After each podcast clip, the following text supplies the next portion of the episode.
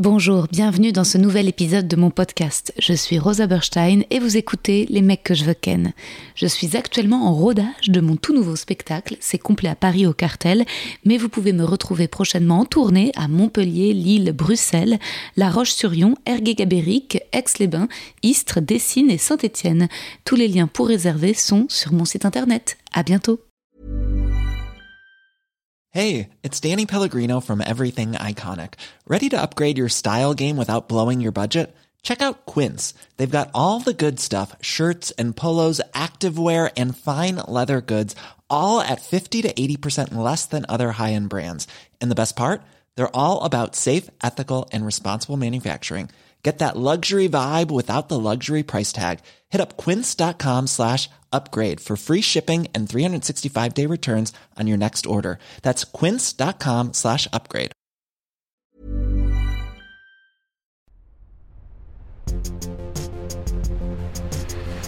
Les mecs, les mecs, les mecs que je veux ken. Mes chameaux, mes chamans. J'enregistre cette intro de mon lieu de villégiature favori dont je parle dans mon livre. Il s'agit d'une petite île paradisiaque dans le golfe du Morbihan. La nana de mon père y possède une sublime maison. Là, elle est pas là, elle travaille à Paris. Donc je suis partie quelques jours avec mon père. Ça se passe très bien pour le moment. Je me demande si c'est grâce à mon livre ou pas. Mais là, il est plutôt cool et le cadre est idyllique. C'est somptueux. Je me repose, je me baigne, je fais des grandes nages jusqu'à la bouée. Je reviens, je bouquine dans la chaise longue, je m'endors. Il fait beau, tout est beau, à perte de vue, l'air sent bon. Il n'y a pas de voiture sur l'île, c'est calme. J'essaie de passer outre le moindre souci de tout oublier. J'échange pas mal de messages avec mes amis. Celle d'aujourd'hui dans le podcast est la comédienne Joséphine Dry, que vous connaissez certainement pour son rôle Émilie dans la série Netflix Planqueur. Donc Joséphine me raconte le casting en détail. On a aussi parlé de notre rencontre liée à Johan, aka Johan Cuny, aka Malo, du parcours de Joséphine, des castings pour les films d'auteur dans sa jeunesse, à la musique, au One Woman Show et aux chroniques. On s'est plaint de l'incertitude du métier de comédienne, même quand on a l'impression que ça avance bien, de l'éternelle injonction à la maigreur pour passer à l'image et du cap de la maternité. Et on a parlé judéité. On s'est lâché dans l'ashkenazi. Ashkenaz, c'est les juifs d'Europe de l'Est et Séfarad, c'est les juifs d'Afrique du Nord. Joséphine est les deux. Elle est souffrance et joie. Vous verrez, c'est très drôle. Bonne écoute. C'est bon? Ouais, ambiance cosy. Bah ouais, c'est plus Je vais cosy. un peu mon micro. Je t'ai préparé un petit poème, Joséphine. J'avoue, c'est pour ça que je suis venue. Non, je rigole. J'adore qu'on parle de moi. Oui. Ma Joséphine, on s'est rencontré à un casting. Tu connaissais déjà Johan, qui t'avait dit qu'on se ressemblait. Mm. Et c'est vrai qu'on a appris à se connaître et se trouver des similitudes. Toutes les deux comédiennes, mais aussi humoristes et chroniqueuses, toutes deux ashkénazes. Toi, moite-moite, un peu sèche J'allais aussi. mais toutes deux névrosées. On se voit et on parle à chaque fois de nos projets d'écriture, de nos frustrations d'actrice aussi. Je te raconte les derniers essais kata, mes pires auditions. Tu fais des fêtes chez toi, tu ne perds pas l'objectif de réussir à me caser. On a passé quelques jours ensemble à Tel Aviv et c'était merveilleux. Tu y étais pour un tournage et moi en vacances pour voir de la famille. On avait mangé des glaces à Neve Tu m'avais fait découvrir plein de lieux très cool. Mes cousins te connaissaient de plan cœur et tu commençais à réaliser le succès de la série. En as-tu vraiment pris toute l'ampleur aujourd'hui? Est-ce que ce succès incontesté t'a apaisé ou es-tu encore angoissé de ce que l'avenir nous réserve? Est-ce que devenir mère t'a changé? Est-ce que ça permet de relativiser je suis trop heureuse de te voir, Joséphine.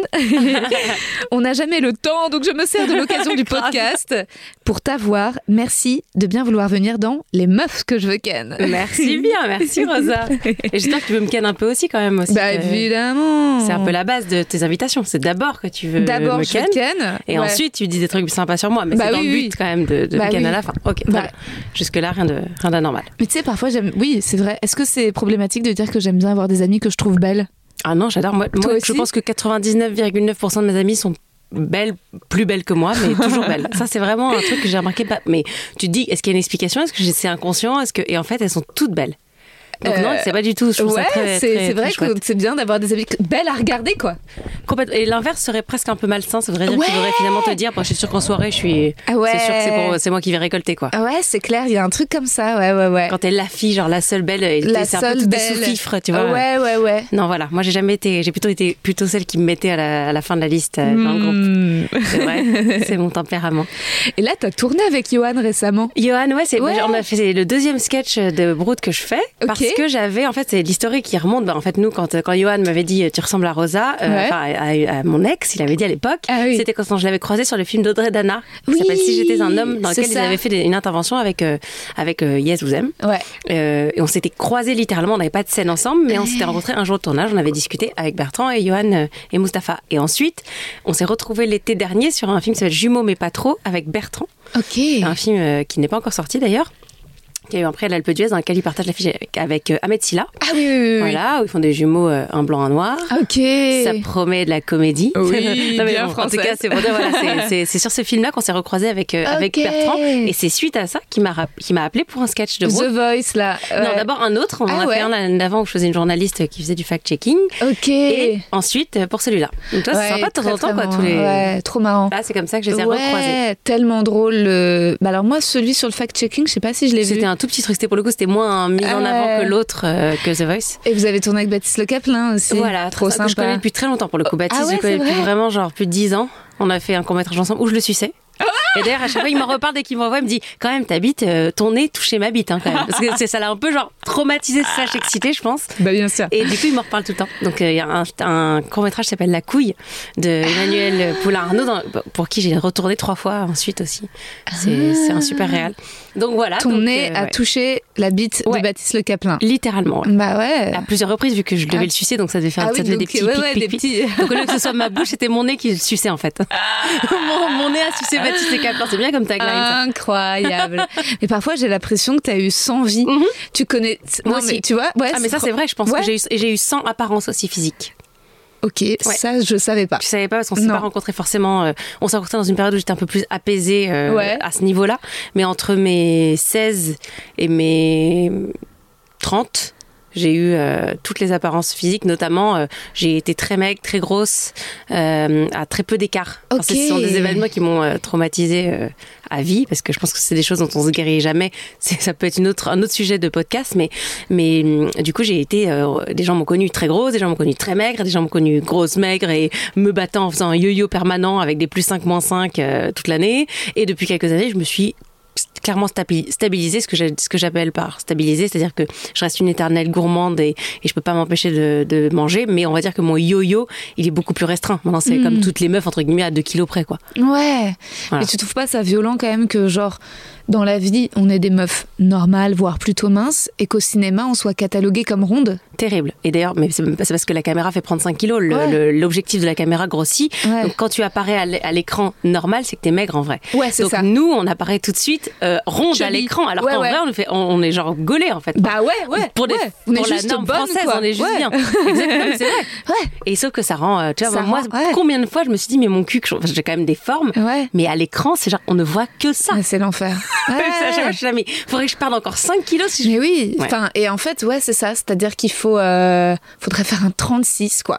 À, à 34. Ouais, pour 34, être genre pour fine paraître, à ouais, pour paraître normal. Il faut faire un 34. Quand, les- des bras qui paraissent normales, en fait, en vrai, c'est des, c'est des, Oui, c'est des- de des Ouais, voilà. des, des, des bras d'enfant, quoi. Exactement. Et c'est pour ça que parfois maintenant quand j'ai une déformation professionnelle, quand je vois une meuf très très mince, voire maigre à l'écran, je me dis ouh, j'aimerais pas la rencontrer. Elle doit être très, très, très, très maigre. Et on ne citera pas de nom, mais on pense toujours un peu au même.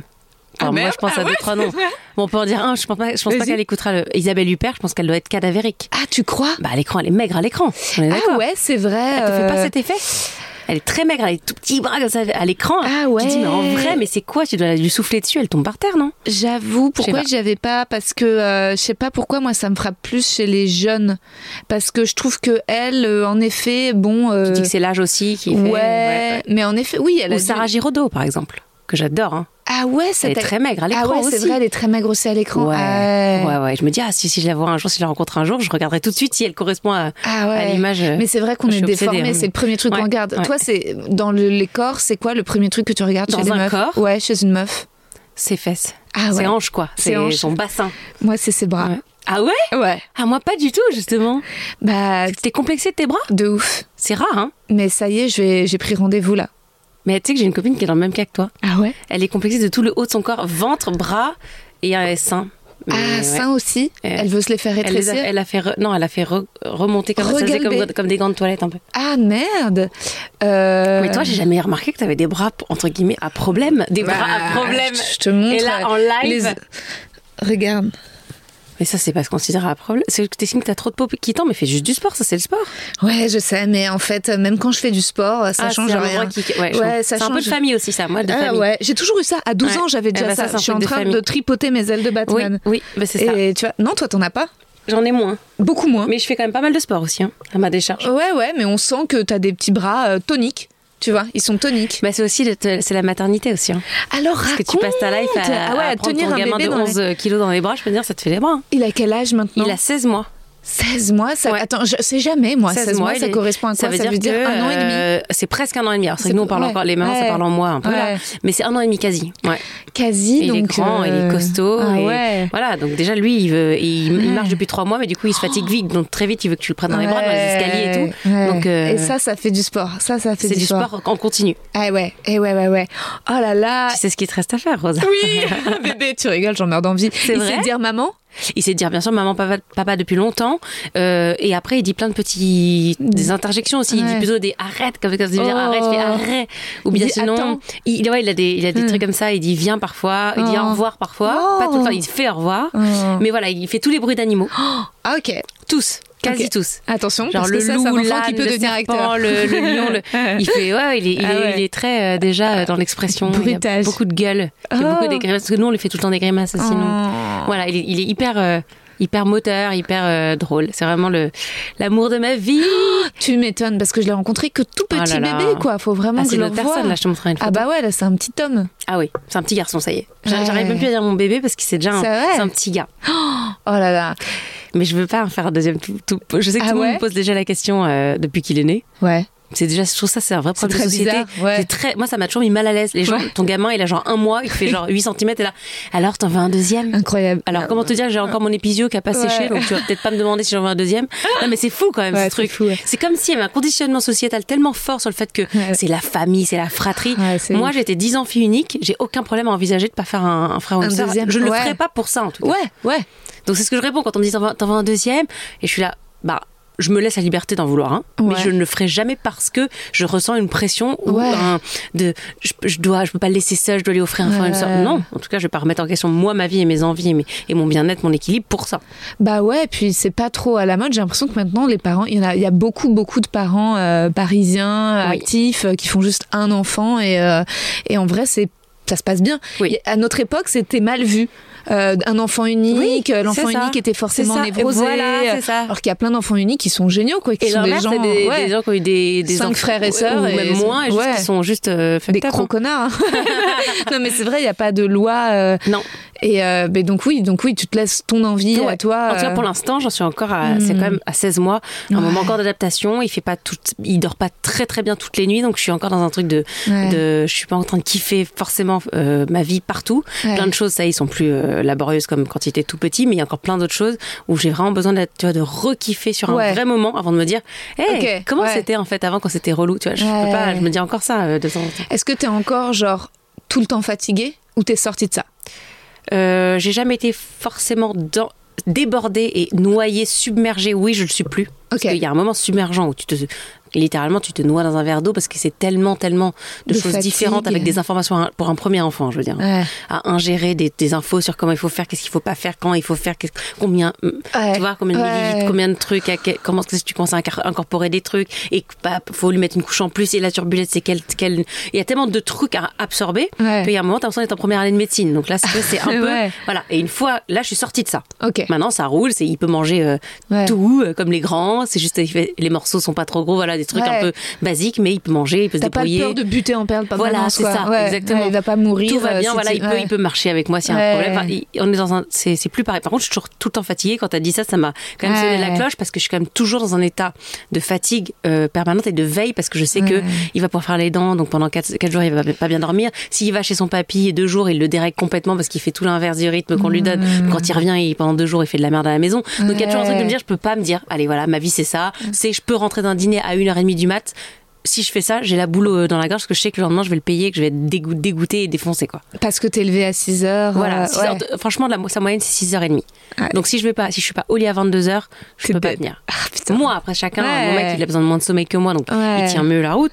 Mais moi, naturellement, je suis un loir. Moi, je suis ouais, loutre. Mon animal totem étant la loutre. Euh, il me faut minimum 8 à 9 heures pour être bien. Ah, putain. Et t'es retourné en Israël avec lui ou pas? Il n'est pas encore allé en Israël pour deux raisons. Premièrement, parce que et on lui a fait que tardivement son passeport, parce qu'on Ouais. avait juste d'autres choses à foutre, c'est-à-dire Ouais. juste faire qu'il et- soit dans le. Non, mais même juste s'occuper de lui. et Faire, faire un passeport à Paris, déjà, c'est relou, donc euh, Ouais. j'ai pas mis pensé tout de suite à le faire. Et quand j'y suis retournée, c'était que pour quatre jours, et donc c'était trop d'organisation Ouais. pour si peu. Ouais. Ça vaut le coup quand tu restes une semaine, dix jours. Ouais. euh, donc pas encore. Et puis c'était fermé pendant tout un Et temps. ça a été très, et, exactement. Il ne euh, pouvait pas pour des, des questions que les enfants n'étaient pas vaccinés et il C'est n'autorisait ça. que les gens vaccinés. Donc c'était, il était en fait incapable d'être reçu sur le territoire. Il est circoncis Mon mec était très très opposé parce qu'il voulait que son fils ait le même sexe que lui. Ah, et comment t'as réussi à convaincre ton mec que son Tout fils n'aura pas la même je- bite que lui? Ben, Je vais te dire comment. Ouais. C'est simple. Le- la semaine où j'ai rencontré Benjamin, mon conjoint, ça fait 11 ans qu'on est ensemble maintenant. Je lui ai dit la première semaine, mais comme c'est comme si tu disais à quelqu'un, euh, euh, je sais pas moi, euh, est-ce que t'as, euh, t'es sûr que t'es clean, t'as pas une MST Ben moi la première semaine j'ai dit ah oui au fait on se connaît pas, mais si un jour on a un enfant je sais pas quand, euh, si c'est un garçon il sera circoncis, sinon tu me le dis tout de suite et je préfère même pas qu'on sorte ensemble. Je lui ai dit ça je pense au bout de trois jours de relation. C'est devenu d'ailleurs historique parce que c'était le truc où évidemment je, le gars a dit oui, Oui. en pensant que je changerais d'avis, que j'oublierais, qu'on resterait pas ensemble, toutes les raisons du monde, sauf que c'est arrivé que finalement 11 ans après, bon, on était ensemble et donc il a plus jamais pu se dédire. Il a eu, cette, il a eu ça, il avait donné sa parole. Mais j'ai quand même eu Ah. l'intelligence de demander. Ouais. Au tout début, j'ai dit moi sinon Ouais. je me serais barrée en fait. Ah. Donc tu peux plus maintenant me la faire à l'envers. Ouais. Voilà, c'est grâce à ça que j'ai eu gain de cause. Et ce que tu m'avais raconté, c'est euh, que toi, quand tu t'avais rencontré Benjamin, t'avais vraiment aussi l'envie de rencontrer le futur père de tes enfants. Alors moi, quand j'ai rencontré Benjamin, j'avais 27 ans, ce qui est pas forcément très jeune, puisque j'avais jamais été en relation euh, longue avant. Ouais. de ma vie, alors que j'ai beaucoup, beaucoup de mes amis qui étaient en couple pendant de 3 ans, 4 ans, depuis leurs 17, 18, 20 ans. Moi, je bavais d'envie de Ouais. mes, depuis mes 16, 17 ans d'être en couple longue date. Et j'arrivais pas je faisais des deux mois des trois mois des six mois max une fois neuf Ouais. mois mais jamais je dépassais un an. Ouais. et je faisais toujours euh, voilà il y avait toujours truc qui allait pas et je me, je me, bar- je me barrais au moindre obstacle. J'étais quand même assez immature finalement. Et je, mais je rêvais du fameux de la relation posée de construire et rien et rien rien. Sauf que 25 26 27 tu commences à dire oh putain tu vois le 30 clignoter et tu dis putain je suis bonne à jeter quoi. Et donc je commençais vraiment à, à être angoissée paniquée obsessionnelle obsédée. Et donc oui je, je comprends. Tu traduis ça euh, de manière élégante en disant tu cherchais le père de tes enfants mais je cherchais juste en fait à trouver quelqu'un avec qui je, je, je puisse- je- je puisse me dire bah je suis pas une peine perdue en fait je vais pas finir vieille fille seule en fait avant tout avant de penser enfant je Ouais. pensais pas du tout enfant Ouais. mais je pensais juste avec qui je puisse rester plus de quelques mois. Et alors, est-ce que l'expérience euh, d'accueillir un enfant au bout de 10 ans de relation, ça renforce Moi, le c'est ce couple que je conseille. Ouais. Moi, c'est un de mes conseils. Après, tout existe et tout marche. hein. Je connais autant Ouais. des gens qui ont fait un enfant au bout de trois mois de relation, qui sont toujours ensemble au bout de dix ans. Tout existe. Moi, dans mon cas de figure, je pense que mon couple aurait volé en éclats si ça avait été au bout de, de deux ans, de un an. Ouais. Je pense. Ça vous a fait du bien. Ça nous a fait du bien. Ça nous a, en tout cas, ça nous a pas fait de mal. Alors qu'il y a Ouais. des couples à qui ça fait du mal. On connaît Oui, le fameux tôt, ouais. cliché de, on sait plus, on s'est oublié en tant que couple, Ouais. on sait, on ne rêve plus après le désir. le- Ouais. Au bout de dix ans, t'as fait déjà un peu le tour de la question. explorer, bien sûr. Donc quelque Bah part oui. ton désir bien sûr qu'il est. inébranlablement affaibli, Affaibli, bien sûr. mais au moins t'as justement une base qui Ouais. roule et sur Ouais. des rails évidemment qui sont pas le feu du début mais du Ouais. coup ça fait ça peut que faire des nouvelles Bah, c'est que du Voilà. plus, un bébé. Exactement. Ouais. Est-ce qu'il n'y a pas un côté un peu où c'est aussi une poupée, un jeu avec lequel tu t'amuses à deux, quoi? Alors justement il y a de ça il y a vachement de joie autour de ça ça apporte énormément de joie justement on découvre ses envies de, de faire des grimaces de se faire des petits sketchs entre nous et comme on est tous les deux euh, avec mon conjoint assez créatif aussi ça nous ça nous amuse d'être dans ça ça fait aussi recirculer un truc euh, Ouais. Ça, c'est sûr que c'est que du positif pour tout ça. Après, on s'oublie aussi beaucoup, voilà, parce qu'on est beaucoup dans penser à être là pour lui, qu'on a plus beaucoup de temps, on peut partir en Ouais. de l'impro, on peut plus faire de l'impro pour rien, quoi. Partir en week-end en impro, faut être sûr que papy peut le garder un jour, que nani, nana, tu vois, c'est tout devient. Oui, tout devient de l'organisation. ça, c'est vraiment chiant. Mais il n'y a pas, en effet, le, comment dire, la frustration de se dire Oh, on a laissé le, le grand amour derrière nous pour aimer le bébé. Non, au Non. bout de 10 ans, de toute Non. façon, le. On était ouais, à passer à une- dans une autre étape de notre couple, de toute façon. C'est une chasse d'eau Mais ouais, on dirait qu'il y a une chasse d'eau. Qu'est-ce que c'est? C'est comme une chasse d'eau ou une C'est fuite comme. Ça le fait plus? Non, il n'y a plus rien là. Il y a un peu d'air qui passe, mais. Mais ça fait plus ce bruit. Ouais, ouais, c'était la porte qui était mal fermée. Bah bravo, bravo l'équipe technique. Ah là là là là. Ah là là là là là là, ça c'est un de nos grands plaisirs, bruit Joséphine. et maintenant il y en a de- plus. Nous, ce qu'on aime, c'est se plaindre parfois que Bah, notre moi c'est mon hobby hein, de Ah plaindre. ouais. De toute façon, je passe ma vie à me plaindre pour tout et même quand j'ai pas de raison de me plaindre, il faut forcément que j'en trouve une. Ça fait du bien. C'est ça, fait être du bien. aussi, hein. Ah oui. Tu te complais dans ça ou pas? Euh, en tout cas, avec, j'aime bien avec mes copines comédiennes qu'on se dise oh c'est trop dur. Voilà, et, qu'on se- et tu vois qu'on se raconte les justement injustices. Les injustices, Terrible, les looses d'attente et de. De finalement ça devait être moi mais à la Et dernière pas minute en fait la moi. chaîne a dit non mais ça mais c'est ma- non mais Ah. ça m'angoisse rien que de mais ce podcast disons que si à ce moment-là de l'épisode des gens qui ne sont pas comédiens nous écoutent ils, pour eux c'est du chinois Pas ils du vont pas tout. comprendre bah si si on dit ah finalement la chaîne te dit que ça ils comprennent pas à quel point c'est cette violence ils la, ils la- peuvent pas la comprendre si tu la vis pas Bah en fait, euh, je reçois pas mal d'acteurs et justement c'est ça aussi le but du podcast. C'est un peu écoutent de pas les gens de, que tu non reçois non mais de le but c'est un peu de démocratiser tout Ah, ça. tu veux aussi vulgariser cet univers Ouais, que en fait, il n'y ait pas que euh, la vision, euh, c'est génial, et bah sur le tournage, c'est loin d'être génial, vois. ouais. Et tu vois qu'on est un peu la, bah justement la backstory Ah ouais, de, euh, de, en fait, de la loose de ce que, de ce qu'aucun acteur vraiment n'ose raconter en interview, tu surtout vois. de la réalité Et de la c'est avant tout le, le quotidien Ouais. et la normalité des acteurs Mais à part oui. si Marin Cotillard aujourd'hui et elle-même elle a Et eu ses phases où elle aurait pu t'en parler et, de et ça même encore aujourd'hui, elle doit avoir des phases Elle d'angoisse. elle a.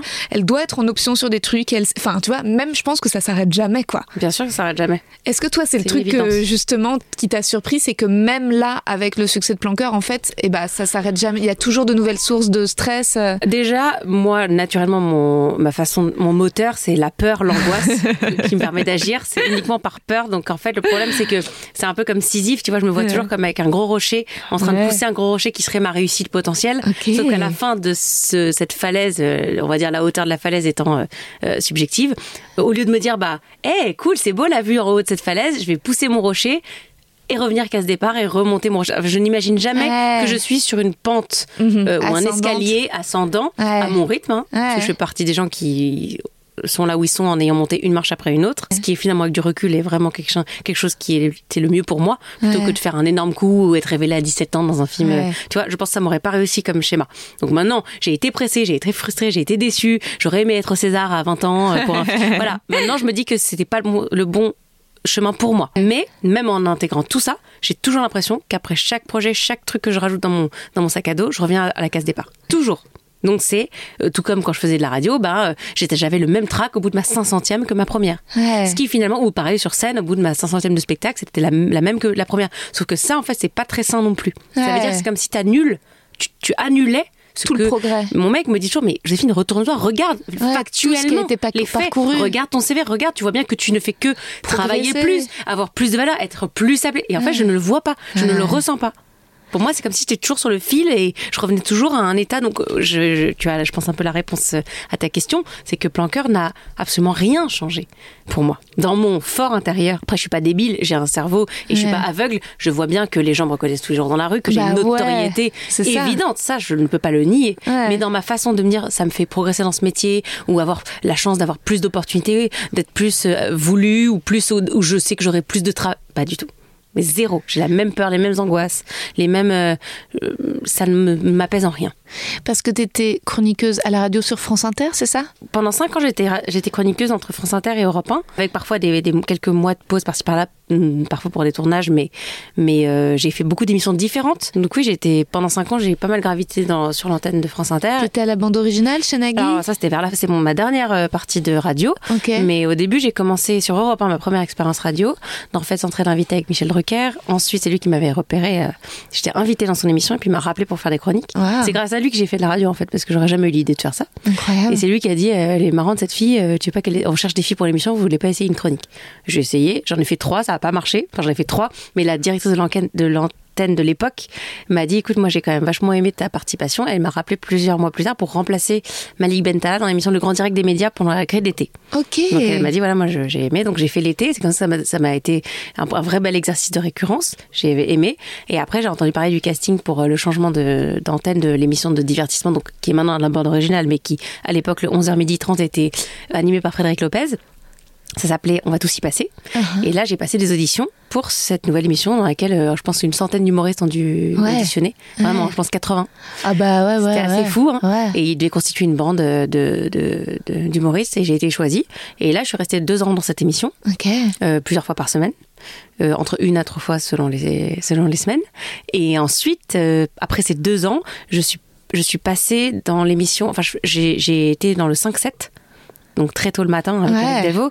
Et ensuite, j'ai été aussi en remplacement de l'émission de l'époque de Pascal Clark. À 9h, je faisais les remplacements ponctuels pendant les absences de, de Pascal quand c'était euh, Clara Dupont-Mono qui, qui l'a remplacé. Ok. Et là, elle m'appelait à ce, à ce moment-là, donc j'en faisais plusieurs fois dans l'année, en même temps que le 5-7. Ensuite, j'ai arrêté le 5-7 parce que j'étais partie en tournage et ils m'ont remplacé par Vincent de Dienne quand je suis partie. Parce que je suis partie longtemps et l'an- l'antenne a dit, ben non, faut fidéliser le, le public, elle peut pas revenir comme ça.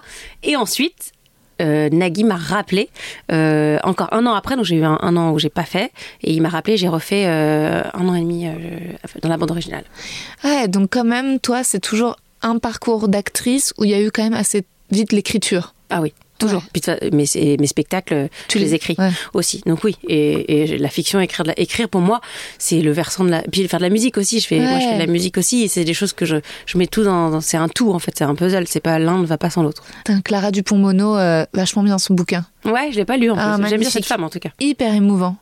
Je lui ai écrit, euh, faudrait que je réécrive. J'aimerais trop l'inviter aussi. Elle est, elle est, elle est forte. C'est une chouette femme en tout cas. Et de Diane aussi, bah trop fort. Dis donc quand même. Oui, je l'ai jamais vivier, rencontré euh, euh, par ce biais-là. Parce qu'en fait, on s'était croisés, je l'avais écrit en disant bah, bon passage on Ouais. peu. Et euh, on s'était jamais. On a plein de gens en commun, Ouais. mais euh, je ne le connais pas finalement.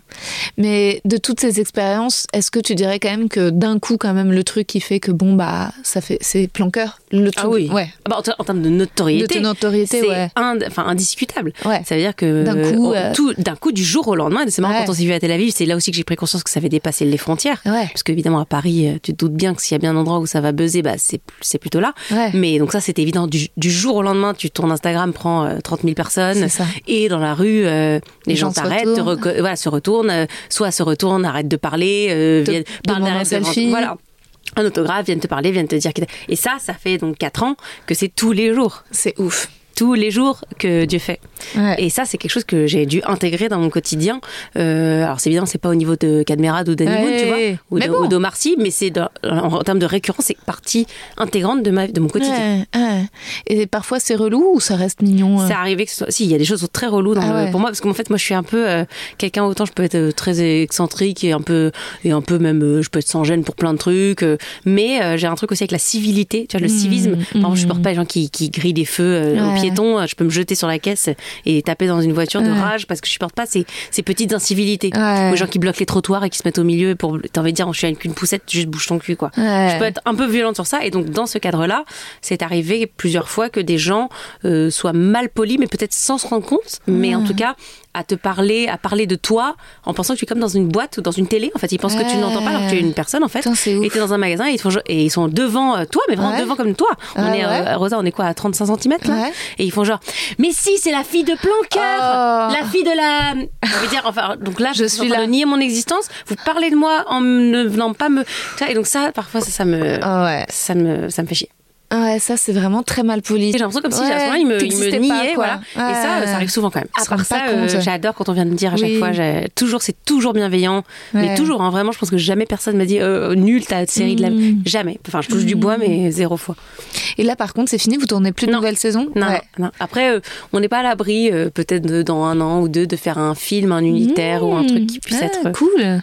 C'était un peu Comme dans, Downton on- Abbey Voilà, on en a un peu parlé. Ouais, ouais. Mais à battre comme ça, hein, de manière informelle. Et ça pourrait, en tout cas. Mais c'est tout. Sinon, il n'y a plus de saison de série. Ah ouais, parce que pourtant c'est un énorme succès Mhm. et c'est trois saisons plus, Ah, plus un épisode. plus euh, l'épisode bonus. voilà. euh. Et ils ont pas voulu tirer le succès, se dire ah ben on fera 10 saisons d'un truc qui marche aussi bien. Alors, c'est pour plein de raisons différentes. Des raisons politiques aussi, enfin politiques, pardon, d'entente interne entre les talents et la production. C'est comme une grosse machine. Et je pense qu'on n'aurait pas pu tenir sur ce rythme-là ouais, pendant sur très Friends. longtemps. Ouais. Voilà. Ouais. non. Par rapport aux, aux emplois du temps de chacun. Ouais. Voilà. Donc je pense que c'était intelligent de s'arrêter, même par rapport aussi à l'histoire, on se serait vite aussi essoufflé. Ouais. C'est pas non plus, voilà, c'est pas Friends, Ouais. c'est pas non plus un sitcom. euh, Oui, c'est pas chronique en non. fait. C'était une- parti sur un, Hmm. au début un truc fort. C'est pour ça que la deuxième saison pour moi était ratée par rapport à, au reste parce qu'on a, on est tombé dans l'écueil de, on n'avait plus de high concept, de trucs très forts. Et en même temps, on voulait présenter ces, ces gens et leur vraie vie et en Hmm. tant qu'amis. Et on n'a pas, je trouve que ça n'a pas été à la hauteur. Et la saison 3, elle s'est, rattrapée pour moi. Elle, elle est de meilleure qualité Hmm. parce que on a réussi à raccrocher les wagons avec des vraies problématiques sociétales et Hmm. fortes et modernes et, et intéressantes qui passent dans le, le cœur et la tête de tout le monde. Et ça, ça a permis de raccrocher vachement les gens, euh, le public. Ah, quelle expérience, c'est Ah ouais. génial. Ah oui, mais ce qui est fou aussi, c'est que pour, euh, pour revenir sur le- les histoires de comédienne et de notoriété et de, Ouais. et de ré- concept de réussite, Ouais. ou de progression, c'est que par exemple, je sais que euh, quand j'ai passé le casting, où c'est le rôle de. C'était trois héroïnes pour les gens qui connaissent pas la Ouais. série. Hein, la série, c'est trois filles. C'est, on est les héroïnes. Et, euh, et dedans, enfin, si tu veux, il y avait des castings. Et donc, évidemment, première série française après euh, Marseille qui avait bidé euh, avec Depardieu, là. Ouais, Netflix. Personne, Netflix France n'existait pas en France. Donc d'un Ouais. coup, tu reçois un casting, ton agent t'écrit série Netflix, tu te, déjà tu te pisses dessus. Ouais, mais Je Hollywood. te dire, voilà, Ouais. Ouais. c'est Hollywood. si on me disait, tu pars à Los Angeles, tu Mais vois. ouais, ouais. Et donc déjà, t'as ce premier effet. Ouais. De- tout de suite, qu'est-ce que je me dis moi Enfin, moi en tant que moi qui, qui suis ashkenaz, qui n'ai Ouais. pas confiance en moi, c'est mais d'accord, mais genre, c'est comme James Bond Girl, tout, euh, tout l'univers va le passer. Donc pourquoi moi? Impossible. Trop de, trop de, trop de gens, quoi, trop de rivalité. Mm. Pourquoi moi parmi 300, tu vois? Donc t'y vas parce que bah tu dis jamais non à un casting. Bien mais sûr. franchement, t'y vas la mort dans l'âme. Jamais tu te dis Ouais. une seconde et peut-être que. Donc si tu veux, déjà, t'y vas un peu comme à l'abattoir. Ah. Et en fait, j'ai su après hein, que parce que la réalisatrice m'a dit hein, qu'il y avait énormément de filles qui avaient passé. Ouais. C'était un gros casting. Et après, ce qui est marrant, c'est qu'à l'époque, Netflix avait encore une liberté éditoriale qui n'est plus celle qu'ils ont aujourd'hui puisqu'ils ont tellement de contenu. Enfin, c'était Ouais. le jour et la nuit. Il y a cinq ans, Ouais. la, produ- la production c'était a cinq ans. Ils ont plus, ils avaient un dixième de ce qu'ils avaient sur la plateforme en Ouais. diffusion.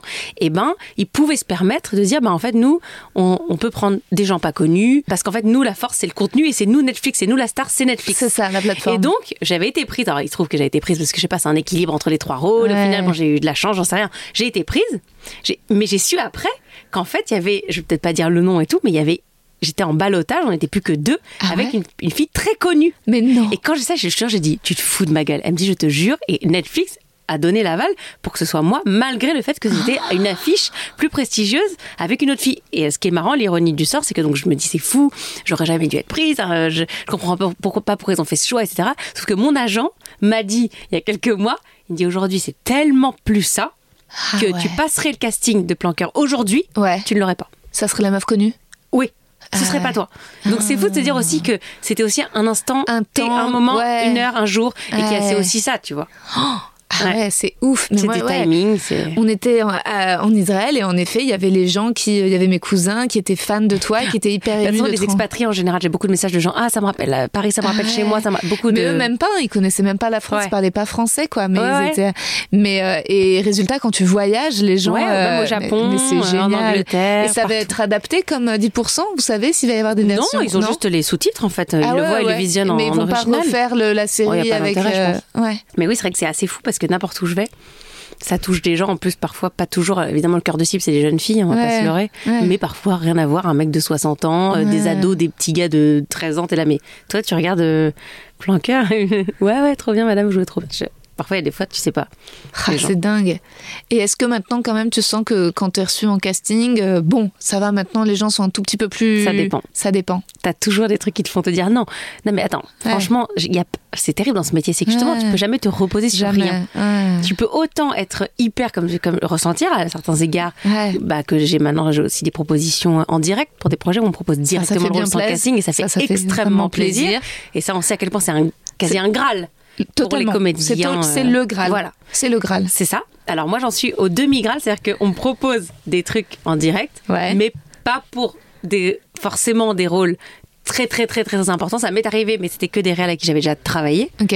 Donc euh, c'est déjà hyper gratifiant, mais aussi je me dis non, ce serait qu'on me propose des trucs en direct pour des trucs, des projets que je trouve incroyables et oui. avec des gens avec qui je rêve de travailler. Ouais, et des ça c'est rôles. raccorder le, Ouais, tu vois. ouais, Si on m'appelle demain pour le prochain film de Bruno Podalides parce qu'il me propose en direct, là euh, c'est le Graal. Ouais, ouais. Voilà, c'est juste que là je suis pas exactement à cet endroit-là, mais voilà, c'est mieux que pas. Hmm. Mais est-ce qu'il y a un truc où c'est le monde autour qui d'un coup euh, se met en comment dire, qui step up? Est-ce que c'est pas aussi toi qui dois Est-ce que tu sens le moment où tu es là Bah ça maintenant non, ça ça ne m'intéresse plus? Est-ce que tu as senti ce basculement de dire ah bah je crois que ce rôle voilà c'est trop petit pour enfin c'est pas non, c'est que- pas comme ça. C'est plus parce que moi, ce qui me fait toujours rire dans les dans les projets et aujourd'hui et toujours et, et ça se voit dans mon CV, c'est que je fais rien pour l'argent. Mhm. Ça c'est très important. C'est une ligne euh, conductrice que je, tant que je peux me permettre, c'est un luxe. Hein. Hmm. Tant que je peux me permettre de fait- de- d'avoir de, l'argent de côté pour payer mes factures, j'ai le luxe de ne pas faire un choix parce que c'est bien payé. Par exemple, je ne Mhm. fais pas ça, donc je peux autant privilégier des rôles euh, payés à 300 balles. Enfin, le tarif syndical, qui est le, je précise, le tarif syndical.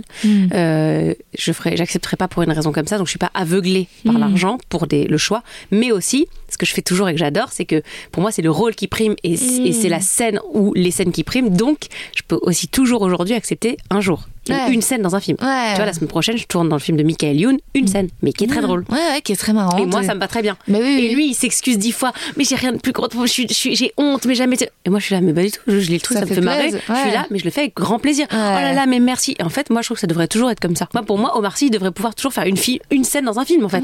Parce que si la scène le fait marrer ou le touche ou j'en sais rien, ça reste son métier. En fait, il est comédien, il viendra jouer une scène, mais il fait son métier. C'est pas que se dire, ah bah non, euh, je suis Omar Sy, donc en dessous de euh, d'un rôle principal, faut pas m'appeler. Ouais. Moi, je trouve ça hyper pauvre comme façon de penser. Et en fait, les gens, ils pensent à, à ta place comme ça. Plein de fois, des gens venaient me dire, Ah oui. j'ai fait un film, je suis, ah ouais, trop bien et tout. Ouais, j'ai pas osé t'appeler parce qu'il y avait que deux. T'es là, mais t'aurais trop dur, en Bah fait. grave. Enfin, moi, c'est ma façon de penser. Peut-être qu'il y a des gens qui pensent pas comme ça, mais. Si, si, tu me fais penser qu'il faut que je réponde à un gars qui m'a envoyé son court-métrage, j'ai pas encore eu le temps de le lire. Mais est-ce que tu t'es, est-ce que t'as fait des stratégies où tu t'es dit, ah tiens, bon, bah après Planqueur, J'ai je... jamais fait aucune stratégie et sache Ouais. que toutes les stratégies que j'ai pu, ou que mon mec, parce que c'est souvent lui qui a les stratégies pour moi, Ouais. aucune ne se vérifie. Dans un sens comme dans l'autre. hein. Mais c'est ça, qui est- c'est ça qui est magique et parfois terriblement frustrant dans ces métiers, c'est qu'on ne peut jamais contrôler. Contrôler. Ouais. Rien. C'est toi qui me disais que tu voulais faire plus. Attends, tu me disais pas que tu voulais faire plus de cinéma d'auteur Ah ouais, j'a- j'adore. Moi, je viens de là à la base. Et parce que je suis montée sur scène et que j'ai fait de l'humour, peut-être que toi-même, tu, toi-même, t'as dû, tu peux. C'est, c'est un sujet de discussion. C'est que je viens du cinéma d'auteur. Quand j'avais 16 ans, euh, j'ai commencé ce métier très jeune. Et de 16 à 20 ans, j'ai fait que des castings pour des films d'auteur. J'étais bah, souvent la deuxième, parce que le fameux syndrome d'être la deuxième aussi pour les comédiens, ça pourra leur parler. D'être toujours le deuxième, donc c'est horrible. Mm. C'est la pire euh, punition. Tu préférais avoir été éjecté tout de suite que Mm. d'être le deuxième. Eh oui, parce que tu fais trois callbacks, tu et voilà, tout tu le monde. ouais. cet attaché à, à te fantasmer, Bien tu sûr. tombes en fait, plus tu reviens, plus tu montes des étages et tu sautes après de plus haut. Mm. C'est ça ma métaphore euh, visuelle. Donc c'est toujours très violent. Et euh, j'ai été toujours l'éternelle seconde pendant toutes ces années de films euh, d'auteur, de Ouais. que des films, des films de Berco, de. Cédric Kahn, des trucs, euh, tu sais, des films vus par euh, cinq personnes à l'époque, mais j'étais vue comme ça. Jeune, tu vois, jeune fille, un peu, euh, tu vois, un peu diaphane et tout. Donc j'ai fait ça. Donc je pense que toi aussi, tu as été un peu dans, ce- dans secteur-là, jeune, très, enfin jeune fille, quoi. Et je, à 26 ans, je monte sur scène avec un, un spectacle d'humour et bon certes musical, mais d'humour et d'humour où euh, bah, je cachais pas, voilà, j'étais un peu, je disais ce que j'avais envie de dire, donc j'avais un truc un peu, un peu, voilà, pas trash, c'est pas le mot, j'aime pas le mot trash, mais tu vois ce que je veux dire. Et pas un humour d'antélo, on va dire. Ouais. J'étais pas bigard non plus, mais tu vois, il y a un truc un peu, euh, voilà, un peu, bah, ça s'appelle. Joséphine Ose, donc tu vois, j'y allais quand même. Ouais. Et ben du jour au lendemain, j'ai été mise dans la, enfin, peut-être aussi parce qu'on est en France malheureusement, mais j'étais mise dans la catégorie Comédie. la fille qui fait de l'humour. Voilà, donc elle, Ouais. fait- elle nous fait bien marrer les gros sabots, nanana. Ouais. Donc là, du jour au lendemain, toutes les directrices de casting de films d'auteur m'ont blacklisté. Ah ouais. Mais littéralement, j'étais sortie du fichier. Et ouf. on s'est mis, certes, à m'appeler pour des chroniques d'humour, Ah. des comédies euh, un peu, euh, entre guillemets, euh, à- vois, les, À les rose. Philippe Lachaud, des- non, mais des trucs Ouais. avec du, du, du gros humour assumé. Ouais. Parce que d'un coup, j'étais devenue cette comédienne-là. Parce que j'avais osé Ouais. me montrer et faire rire des gens. Oh mon Dieu, sacrilège. Et Ah depuis, je rame à pour revenir rétro-pédaler pour me dire, bah, je veux un entre-deux, en fait. J'adore de faire tout. rire. Et j'adore, mais je voudrais de tout. C'est trop difficile. C'est hyper injuste aussi, ça. Ça te fait pas, t'as pas eu ça, toi? Eh ben écoute, en fait, parfois je suis appelée sur des castings, ils savent même pas hein, que j'ai un spectacle de stand-up, que j'ai un podcast, que j'ai sorti un livre qui s'appelle Les mecs que je ken.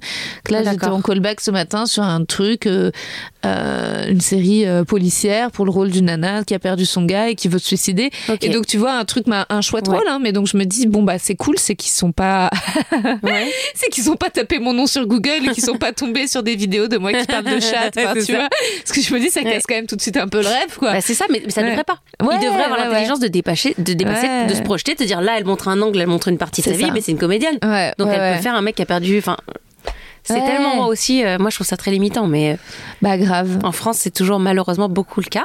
Ouais. Mais il y a des gens intelligents, il y a des gens qui, qui arrivent à voir autre chose en toi aussi, Oui. qui se disent je vois bien voilà qu'elle peut être drôle, mais que ça veut ça cache Ouais. ça une faille, une fragilité, une, euh, une voilà une névrose, un truc qui voit pas juste ah bah attends elle fait de la cause comédie, on va l'appeler pour faire la copine. Tu vois, t'as envie de dire ouais je peux le faire. Oui, Je sais le dire faire. que maintenant euh, les gens te reproposent. Moi, ce qui m'est arrivé plus tôt, c'est que d'un coup, parce que j'ai parlé une fois de sexe, maintenant, genre tout est lié au sexe, Voilà, tu vois. par exemple, Ouais, ouais. c'est binaire. Oui, c'est bien C'est sûr. binaire. Moi aussi, je parlais beaucoup à l'époque. Mais toujours, hein, je suis passionnée de bouffe et tout, donc je parlais beaucoup du corps, de l'apparence et tout. D'un coup, j'étais devenue un peu, bon, dès qu'il y avait un truc de bouffe, euh, tu sais, on a de la bonne vivante, machin, t'as envie de dire, oui, c'est une petite partie de moi, mais ça ne me définit pas complètement. Ouais, Euh, voilà, c'est toujours un peu ce côté noir ou blanc, quoi. Faut que ça change, ça change un peu, hein, mais, mais c'est trop lent encore. hein. Et là, t'écris, t'es à nouveau en écriture de projets de séries, de J'écris toujours, mais je suis jamais encore, euh, je suis pas encore passée à la- au point final qui fait que ça part en, entre guillemets, en financement, en, diff- en diffusion. Ouais, ouais, mais ouais. oui, j'écris toujours. C'est toujours le- les mêmes projets dont on avait parlé. Peut-être que oui et peut-être que non. Je sais Ouais. même pas desquels, parce que parfois il y en a que j'arrête, que je reprends, que je- j'abandonne. Je, sais même pas lesquels, desquels j'ai pu te parler. Quand tu dis, quand je te posais la question, attends sur l'apparence, tu disais euh, oui, il y a une période euh, où euh, je passais de, Mhm. de la grande salle. Est-ce que c'est, est-ce que tu penses que c'est un rapport, le fait de ton spectacle, que tu sois arrivé vers la comédie, à, au fait que tu aies vécu cette période euh, dans ta vingtaine un peu plus. euh, est-ce qu'il faut J'en un- ai beaucoup parlé dans mon spectacle. T'en parlais de ça C'était les années qui précédaient euh, l'écriture Ok. de mon spectacle. Donc oui, je, les ai intégrés dans mes dans mes dans certains passages du spectacle. Ouais. Ok. Et c'était un chagrin amoureux? Non, c'était un, truc existentiel. Moi, j'étais Ok. euh, quand euh, bah, j'ai plutôt un corps pour le coup séfarade, un peu méditerranéen. Pour les gens, je laisse deux secondes pour que vous tapiez sur Google Google Images afin de voir voir à quoi ressemble mon cul. Euh, mais disons que j'ai plutôt euh, voilà des fesses et tout. Donc vers l'âge de, de la puberté, donc moi qui ai une puberté tardive, donc vers 16 ans, Ouais. tard par rapport aux jeunes Ah filles d'aujourd'hui. hein. Je pense qu'aujourd'hui euh, c'est plus vers 12 11 ans, voilà. ouais. Donc moi c'était 16 ans. Euh, j'ai eu des formes qui se sont donc affirmées, mais qui restaient pour le coup quand je, quand je revois des photos, je Ouais, me dis mais j'étais juste parfaite. Ah ouais. C'est fou, hein, tu te dis. Ouais. Mais je me revois être malheureuse et me dire mais c'est quoi ce corps? Alors que je vois le truc, je suis là, ok, j'étais donc une bombe. C'est bizarre ce truc, tu sais quand tu, tu- avec le, avec le regard euh, qui change, tu te dis mais comment j'ai pu me détester autant? Ouais. Enfin me faire être aussi peu indulgente envers moi. Mm. Et donc je, je donc quand j'ai eu 16 ans, j'ai commencé à vouloir lutter contre mon naturel euh, méditerranéen.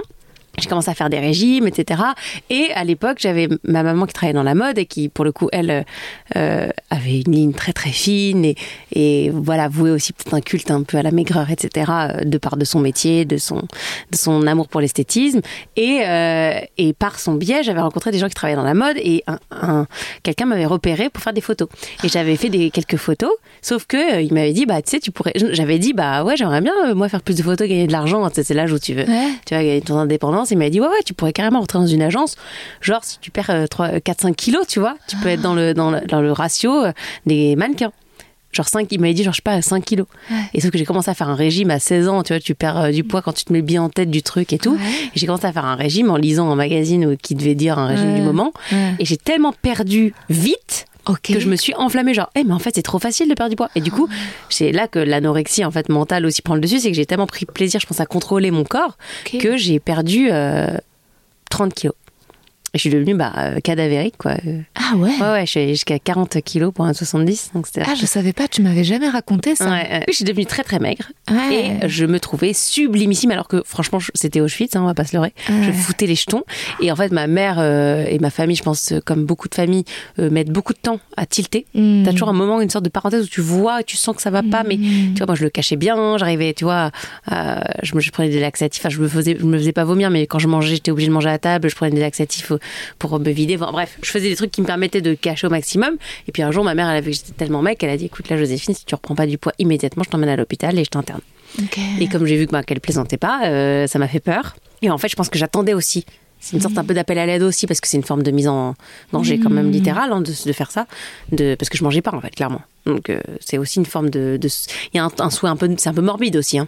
Donc c'est pas que parce que tu veux te trouver bonasse en faisant du 32, tu vois. C'est aussi parce que t'as un truc qui, qui- tu lances des appels. Et ma mère en gros elle a entendu mon appel d'une manière un peu brutale en disant voilà je, je te fais interner et j'ai dégoupillé. Enfin c'est comme ça que je je métaphorise ça aujourd'hui. C'est-à-dire qu'en fait je mangeais pas littéralement, je mangeais je sais pas une pomme par jour ou une tomate par jour. Waouh. Et ouais, parce qu'en fait, ton estomac après se rétrécit, donc il me fallait en fait quasi plus rien pour, euh, pour voilà. Et je suis passée dans l'extrême en fait inverse. J'ai pas pu me dire, ok, très bien, moi je repars euh, entrée plat dessert. euh. non, en fait, c'est impossible. T'as été tellement euh, privé. J'ai été comme ça pendant presque deux ans qu'en fait, euh, je suis passée dans l'extrême inverse et je suis passée dans une boulimie Ok. incontrôlable. Et, et comme mon corps s'était extrêmement privé, il a stocké, tu sais, quand ton corps il pense que c'est la famine quand tu lui donnes plus à manger, donc le moindre truc que tu lui donnes ensuite, il le stocke parce qu'il se dit mon corps va peut-être de nouveau être en famine. C'est un, un truc archaïque. Petite la petite minute santé, la Ah petite ouais, ouais, minute c'est Michel ouais, c'est vrai. Mais en fait, plein, plein de gens le savent aujourd'hui, mais en fait, moi, je le savais pas à l'époque. C'est que voilà, ton corps, quand tu maigris beaucoup, que tu donnes plus à manger, il se dit, il y a une guerre, il y a une famine. Donc, si un jour il, re- il a à manger à nouveau, il va se dire, oula, ça, je peux pas me permettre de le, de le gaspiller. Donc, je vais bien le stocker fois 10 000. Et donc, en fait, le moindre truc que je me suis remis à manger euh, lors de crise de boulimie, je les ai euh, stockés puissance euh, 1000. Putain. Tu vois? Et donc, du coup, j'ai pris, je me suis quasi doublé Waouh. dédoublé en euh, quelques mois. C'était très violent aussi psychologiquement. Et j'ai arrêté d'ailleurs d'être comédienne pendant les plusieurs années qui ont suivi. Parce que je ne m'acceptais plus en tant que grosse. When it comes to your finances, you think you've done it all. You've saved, you've researched, and you've invested all that you can. Now it's time to take those investments to the next level by using the brand behind every great investor, Yahoo Finance. As America's number one finance destination, Yahoo Finance has everything you need, whether you're a seasoned trader or just dipping your toes into the market. Join the millions of investors who trust Yahoo Finance to guide them on their financial journey. For comprehensive financial news and analysis, visit yahoofinance.com, the number one financial destination, yahoofinance.com. Je suis passée de très maigre à attention, pardon, je vais pas du tout insulter les gens. Grosse, c'est faux puisque je suis pas, je suis allée jusqu'à 80 kilos pour 1m70. C'est-à-dire qu'aujourd'hui, c'est considéré comme ronde. C'est pas grosse. Tu me voyais dans la rue, tu dis pas ah la grosse. Non, non. J'étais ronde, Ouais. gironde, bien en chair. C'est des mots qu'on peut dire. Moi, je me voyais comme obèse. Factuellement, j'étais même pas dans une, j'étais à peine dans le cas de la catégorie euh, surpoids euh, Ouais. médical. Tu vois ce que je veux dire Mais visuellement, esthétiquement. Tu te Je plaisais du plus 42-44, c'est considéré Ah oui, comme non, ouais. 44, c'est Ouais. considéré comme ronde. Mais sauf que j'étais euh, quand même trois mois avant à 40 kilos, c'est-à-dire je faisais du 32. Je passais du 32 au Ouais. 44 en trois mois. Donc euh, psychologiquement, salut, va accepter, va gérer, tout ça avec un métier d'image Oh au milieu, là. euh, hyper violent et tout ça quand t'as 20 ans aussi. Putain. Et tu te... est-ce que tu te plaisais physiquement? Quand j'étais maigre, Ouais. je me trouvais sublimissime. Ouais. Et personne, je suis sortie avec, j'ai pécho zéro gars pendant les deux ans où j'étais maigre. Personne ne m'a dragué pendant les deux ans où j'étais maigre et je me trouvais sublime. Et quand je suis devenue grosse, j'ai ma poitrine, du coup ma puberté euh, Ouais. a repris parce qu'en fait j'avais pas eu le temps. Quand j'ai maigri, j'ai stoppé ma puberté en fait. Donc j'ai pas eu le temps de me rendre compte qu'en fait j'avais des seins, que j'avais parce que j'avais pas encore les seins quand je- j'ai commencé à maigrir, alors que ma mère a des très gros seins et que je savais quelque part que j'étais plutôt amenée à avoir de la, avoir de la poitrine. Et d'un coup j'ai grossi de partout, mais aussi des seins. Et là, d'un coup, je suis devenue euh, la reine de. C'est-à-dire que Je me faisais draguer, je chantais avec des mecs et tout, mais je me détestais. Ouais. Donc c'était bizarre, tu vois. Ouais. Et j'ai mis des années de yo-yo à relutter pour remaigrir, pour me réaccepter, pour accepter de me montrer. Et c'est pour ça, dans ces années-là, que j'ai aussi écrit, composé les chansons et le texte de mon spectacle. Pendant des années de souffrance, en fait. Vraiment. Ouais, de souffrance. Ah ouais, des de souffrance. TCA, quoi, comme on appelle Vraiment. ça aujourd'hui. Ouais, ouais. Et ça reste très Très dans ancré. la tête. Tout le temps. Et ça t'a pas flippé, justement, la maternité à ce moment-là? La prise de... Non, t'as Si, réussi à gérer? Ça flippe toujours. On ne guérit pas de cette maladie. C'est Ouais. prouvé. Ouais. Tu ne guéris pas de l'anorexie ou de la boulimie. C'est toujours un contrôle permanent. C'est comme Mm. une sorte d'alarme dans ta tête qui s'en va jamais. Il faut juste apprendre à la dompter comme plein de gens, je sais pas, Mm. qui sont bipolaires. Bipolaires ou des maladies. Tu apprends juste à vivre avec. Hmm. T'es dépressif, bon, t'as des médicaments, mais tu sais que la maladie, elle est là. Et ben moi, c'est pareil. Moi, la, la maladie de, de la, De la déformation, voilà, c'est ça. Ouais. euh, la nourriture, pour moi, ça reste toujours quelque chose. euh, J'aime énormément manger la gourmandise. Je suis l'emblème de la gourmandise. Les gens qui partagent ma vie le savent, etc. Et je le défends. Et pour autant, c'est toujours fruit d'un contrôle. Ouais. Si je suis gourmande, c'est qu'ensuite je sais que je vais pouvoir me rattraper en faisant du sport ou en mangeant moins les autres jours. Je peux pas renoncer à ma gourmandise aujourd'hui. Pour moi, c'est l'équivalent. C'est comme si je m'interdisais de vivre. Donc euh, c'est impossible pour moi. Ouais. Mais c'est toujours parce que je sais que je suis pas sur une pente glissante où je vais pouvoir en fait euh, j'ai toujours trop peur de voilà de repartir dans un extrême dans un excès. Ouais. donc je vais me rattraper après pour me dire ça fait un équilibre c'est mon Ouais. équilibre. Mais c'est toujours omniprésent. Et tu fais plus de crise de boulimie aujourd'hui?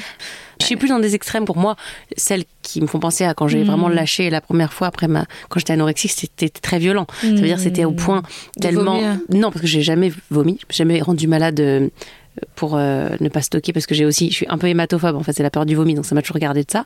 Donc non mais par contre je mangeais au point de plus pouvoir respirer. Mon diaphragme en fait remontait tellement que j'avais des le mal de ventre tu sais de quand tu es tellement pleine que justement tu devrais en fait vomir mais je vomissais pas. Et donc là je ne suis plus dans ces niveaux là maintenant si je m'achète des trucs euh, je vais me dire je vais me resservir je vais reprendre des trucs je vais manger mais toujours dans un truc quand même de jouissance qui reste dans un truc où je vais pas me rendre physiquement malade, non. Ouais. non ce qui est déjà pour moi une preuve d'apaisement euh, certain Ouais, bien sûr. Et la chanson, ça, la musique, ça faisait partie de ta vie euh, dans la vingtaine et non, bah aujourd'hui justement, je- c'est parce que quand j'ai arrêté d'être comédienne, c'est là que j'ai fait de la musique. Il fallait que je fasse autre chose et que voilà, c'est là que je me suis mise Ah, avec. dans cet ordre-là. Ouais, dans cet ordre-là, je me suis mise à la musique après. À 20 ans, quand je suis quand je suis devenue euh, d'un coup très grosse. j'ai pris une guitare, je me suis dit allez, prends ta guitare Allez, pour cacher ton gros bide. Ouais, non.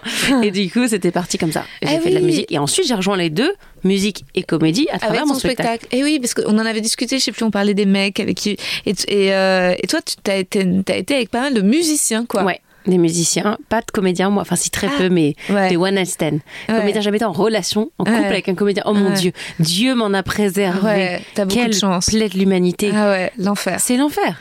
Bah, j'ai fait que Je ça. peux pas. mais ça, non. Moi, musicien, beaucoup, c'est plus cool. Ah ouais. Il y a de l'ego quand même, Il y a de la est- drogue aussi, non Il y a tout, mais c'est un pas de côté, si tu veux. Je sais pas comment expliquer. C'est pas. euh, C'est pas la réalité. Je sais pas la façon dont ils sont plus chill, ils sont plus Ouais. détendus, quoi. Oui, ils sont moins sur pas. eux. Ouais. Ouais. Quand même. Tu continues avec des comédiens encore? Non. Enfin, T'es je moins. dis ça, non, je dis En n'importe couple, quoi. il y a Ouais. une nuance entre humoriste et comédien d'après toi? Parce que moi j'ai jamais été avec un humoriste non plus. Donc. Euh, ouais, c'est pas tout à fait les mêmes. J'ai l'impression quand même que à la fois les humoristes peuvent être vraiment plus dépressifs que les comédiens. Ouais. C'est-à-dire que tu peux avoir un Ouais. côté quand même des comédiens joyeux, Ouais, tu vois. ce que tu veux dire. Euh, et en même temps, il peut y avoir quand même des, des humoristes un peu plus euh, Ouais, ouais. plus intelligents quand même parce qu'ils écrivent, tu Oui. vois. En fait, Oui, alors que sûr. les comédiens, ça peut être juste de des grosses putes quoi, qui, qui passent leur journée à, à séduire quoi. Allez, tu vois. et big up à tous les comédiens qui nous écoutent. à tous mes ex. Euh, non, mais après, ils en rigolent et ils le savent un peu eux-mêmes. Ce qui est bien, c'est après, finalement, euh, je trouve qu'il y a plein de comédiens qui, en vieillissant, vieillissent bien aussi. Qui Dans ont- leur mentalité. Ouais, qui ont de l'autodérision, qui deviennent modestes. En fait, je trouve que les comédiens. Oui, oui, les- oui. Le pire, euh, c'est les comédiens, en fait, dans leur vingtaine. euh, Oui, c'est ça, ouais. l'équivalent de la jeune première qui s'est fait repérer un arrêt de bus voilà. et qui était le premier rôle d'un. C'est ça, quoi. Après, en vrai, passer 30 ans, s'ils font leur live, s'ils ont leur truc, c'est. Un gosse au passage, Allez. ça remet tout le monde un peu dans le. Ouais, ouais. Ça devient du Montreuil-Lois, quoi. En fait, ça devient, c'est plus comédien, ça devient juste de l'intermittent, quoi.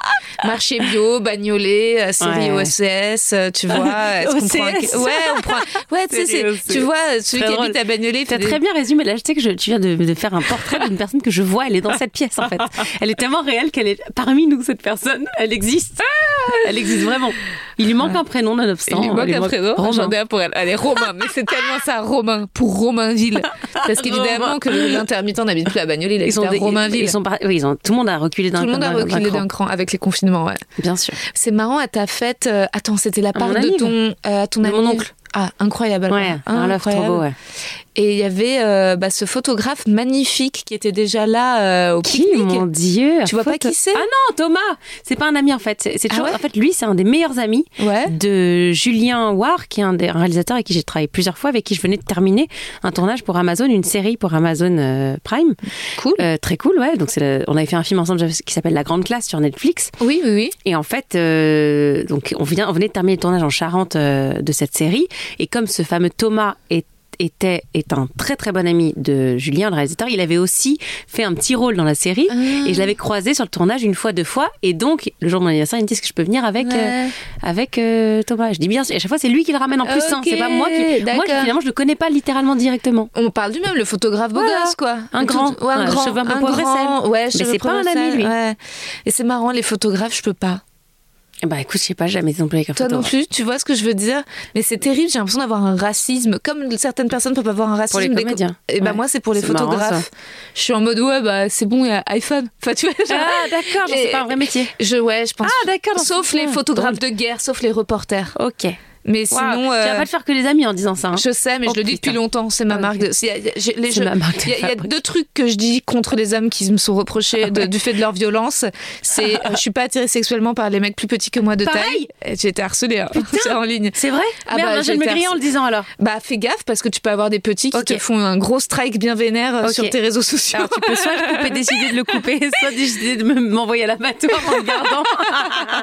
je vais te soudoyer pour que tu l'enlèves. Moi j'aime que les grands, c'est horrible. Ah mais Parce oui. que, en plus je suis grande et toi aussi. Ouais, on bah est pareil, pour filles, on oui. est plutôt grandes. Écoute, je te propose qu'on assume. Enfin, t'imagines le nombre de critères, limite. euh, le nombre de critères que les mecs ont et le nombre de, tu Ouais. vois, de trucs de torture qu'on s'est affligé. Ça, c'est Et sûr. nous, le seul petit critère Ouais. qu'on a, alors, euh, bah, c'est, le fait qu'on soit attiré, voilà, Ouais. physiquement Moi les mecs vraiment j'ai du mal avec les mecs plus petits. Moi non plus, ça m'attire pas. Ça peut m'en faire de très bons amis, mais j'ai Pareil. jamais, j'ai- vraiment, c'est très rare, sauf si euh, Beaucoup d'alcool et une oui, désespérance. ou alors sauf si le mec est, j'allais dire Pierre Ninet. À ce moment-là, c'est pas grave. Il fait Ouais, 1m75. il est pas très loin, hein, c'est vrai. Ah, non, Oui, il mais fait- au moins c'est pas. Moi je te parle plus petit que moi. Je suis oui, oui, 1m69. oui. c'est-à-dire Ouais, que- ouais, ouais. Voilà, c'est quelqu'un de petit. Oui, oui, non, non, moi non plus, j'arrive pas à sexuellement euh, sécréter des phéromones. Quoi. Et de la cyprine. Il y a ça, et, euh, et en fonction des métiers, j'avoue, c'est vrai qu'il y a des métiers qui m'excitent moins, et photographe, je sais pas pourquoi, alors que journaliste à fond. Ok, intéressant, Ouais, des ouais. métiers excitants. Mais tu perds pas de vue. À, à ton anniv, j'ai discuté avec qui? C'était avec un agent immobilier que j'ai discuté avec un moment. Euh, fille, femme?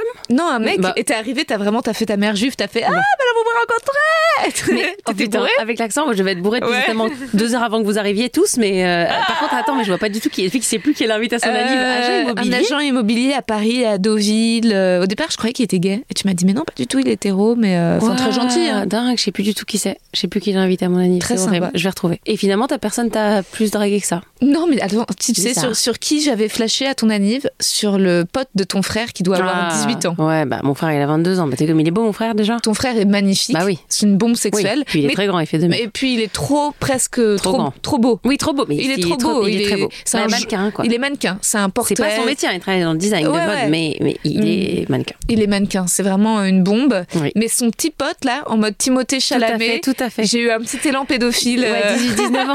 non, il doit avoir le même âge, ils étaient dans la même école, je crois qu'il doit avoir 22 ans. Ouais, 22 ans, mais c'est vraiment bébé, mais j'avoue. Et ben ça va, 22, qu'est-ce qu'il y a? On n'est pas non plus. t'es plus jeune que moi en plus, toi. Oui, non, mais moi, 22, j'y vais, hein. Bah ouais, faut y aller, hein. Ouais, ouais, ouais.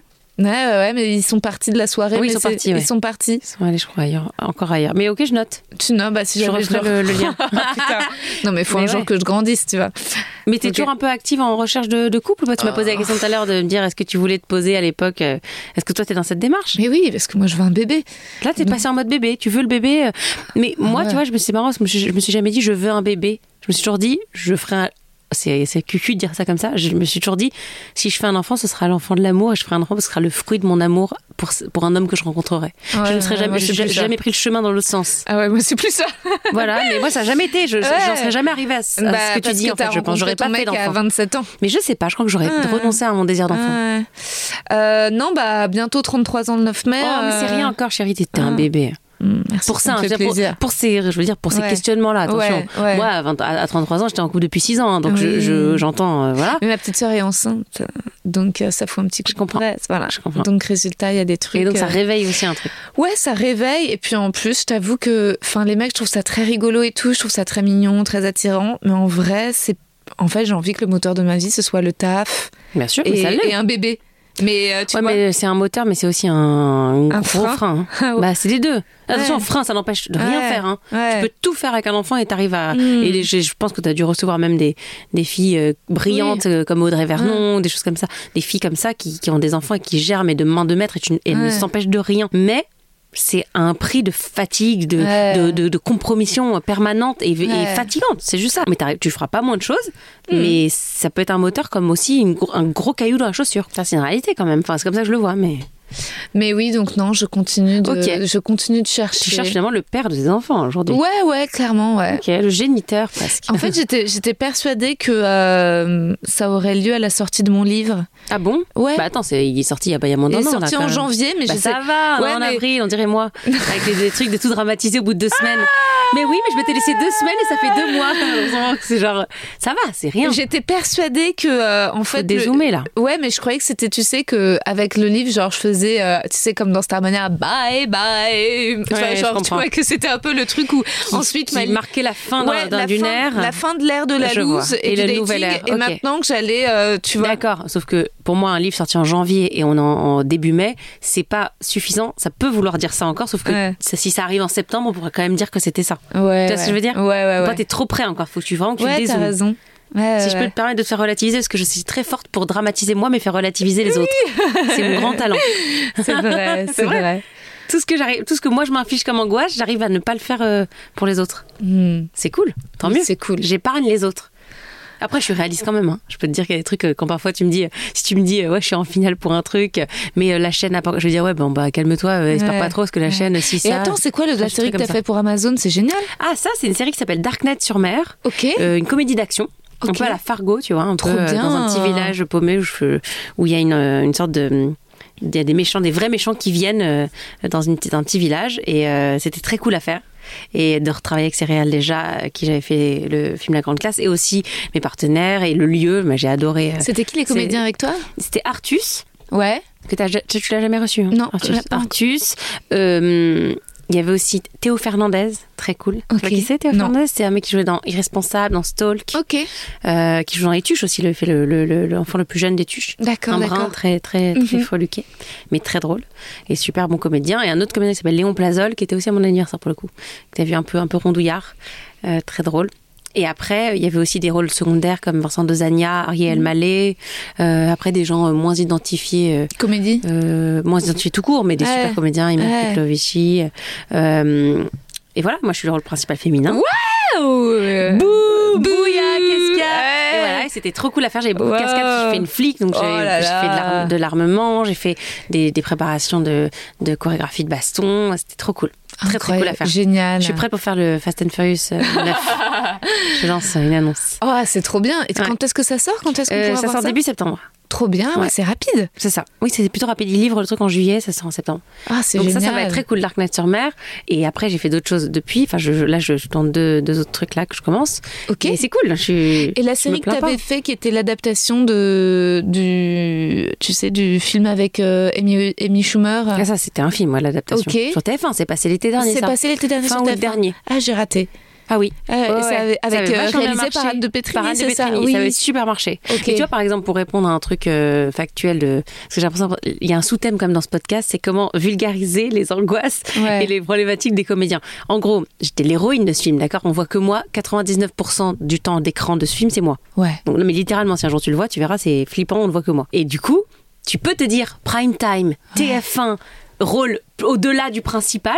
Quelqu'un, on va dire, qui soit fait pas partie de ce métier, soit qui est moins angoissé que moi, peut te dire ouais, bon, bah après ça, euh, Ouais. quand même, tu- Ouais. on va te proposer Ouais. vraiment d'autres trucs cool. Ouais. Non, pas du tout, ça ne vaut pour rien. Mon agent te dira oui, mais maintenant, Joséphine, quand on pense à toi, c'est pour des rôles importants parce qu'on a vu que tu avais un rôle important. Donc, on va dire que les gens te voient plus avec en tête l'idée de te confier des rôles importants auxquels avant j'aurais pas pu prétendre. Mm. Ça, c'est vrai. Mais pour autant, on me les propose pas en direct.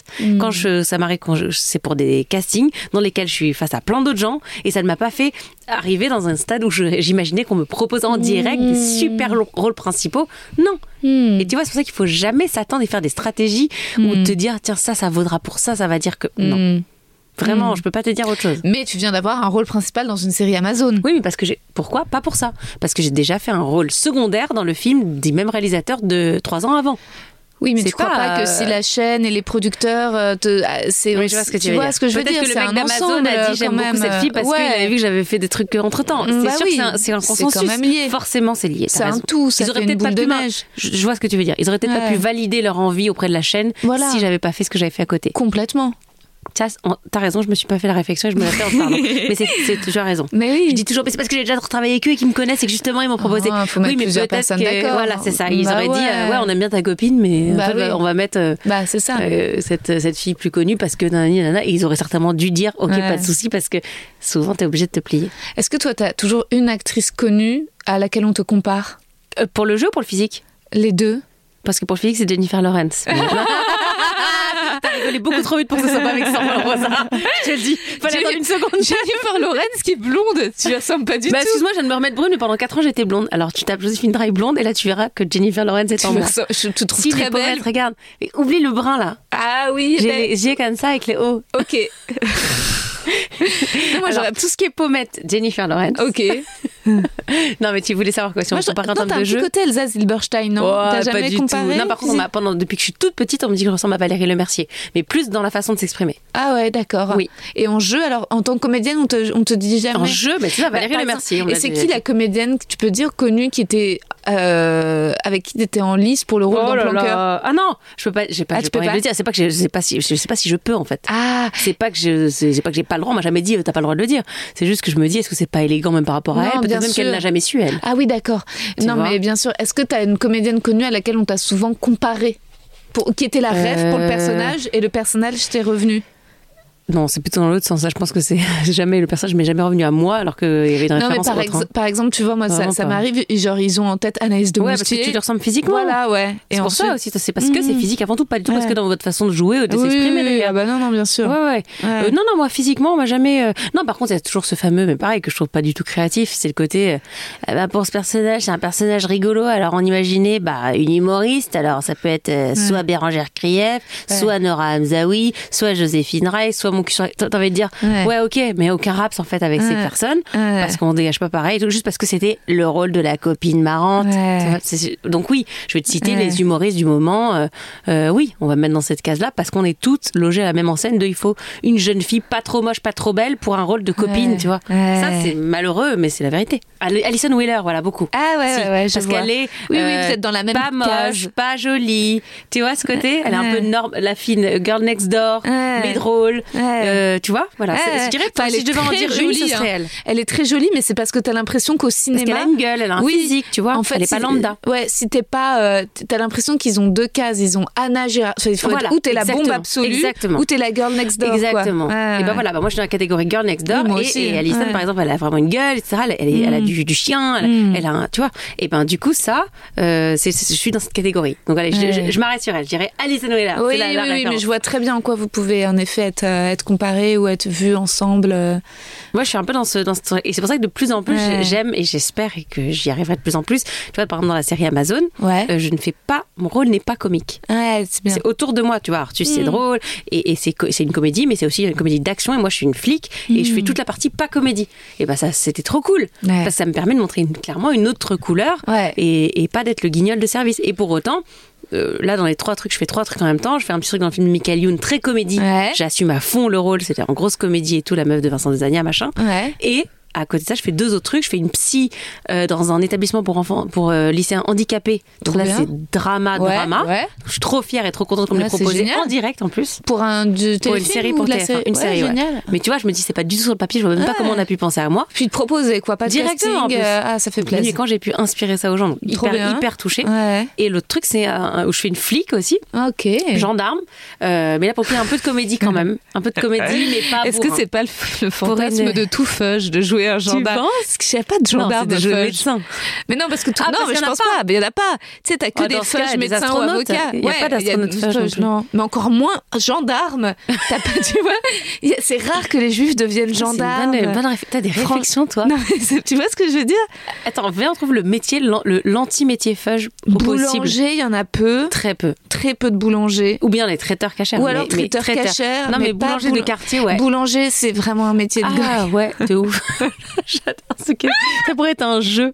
Trouve le métier Oui. le plus goy. Ouais, alors qu'il y a Euh, des métiers juifs. Bah, euh, oui, bah, avocat, merci, avocat, médecin, voilà, d'accord. euh, euh, oui, euh, dentiste, euh, ophtalmo, Euh, euh, fourreur, fourreur, tailleur, euh, tout ce qui est dans le sentier. violeur, Ophtalmo. producteur. Producteur slash violeur. Euh, voilà, réal, tous les métiers. Mais attends, mais il y a quoi comme métier goy de ouf? Mais c'est vrai que c'est. Euh, ouais, bah, ouais, métier goy, euh, euh, boulanger, pâtissier, Mais même aussi, j'ai envie de dire, dans la fonction publique, un peu le fonctionnaire de base de mairie de base. Postier. Euh, bah, oui, tu vois, tout ce qui côté, est fon- oui, oui, tout ce qui est fonction publique. Hormis euh, euh, professeur d'université, ouais, tous les autres, peu de fudge. peu de fudge, euh, peu de fudge en prof de lycée, peu de fudge instituteur. Ah, moi, moi, la, moi, la directrice de mon, de mon école primaire, c'était Madame Assouline quand même. Ah, quand même. Non, j'irais plus sur un truc comme je dis, Euh, fonctionnaire, mais tu sais, comme voilà. non, genre, mais, je sais pas, euh, euh, Catherine de la mairie, tu sais, quand t'attends pour faire ton passeport. Oui, il n'y a jamais de juifs. euh, Ils sont pas au guichet. Non, ils sont pas. Ils sont pas devant. euh, Ils sont peut-être derrière ou dans d'autres bureaux, mais ils sont pas devant.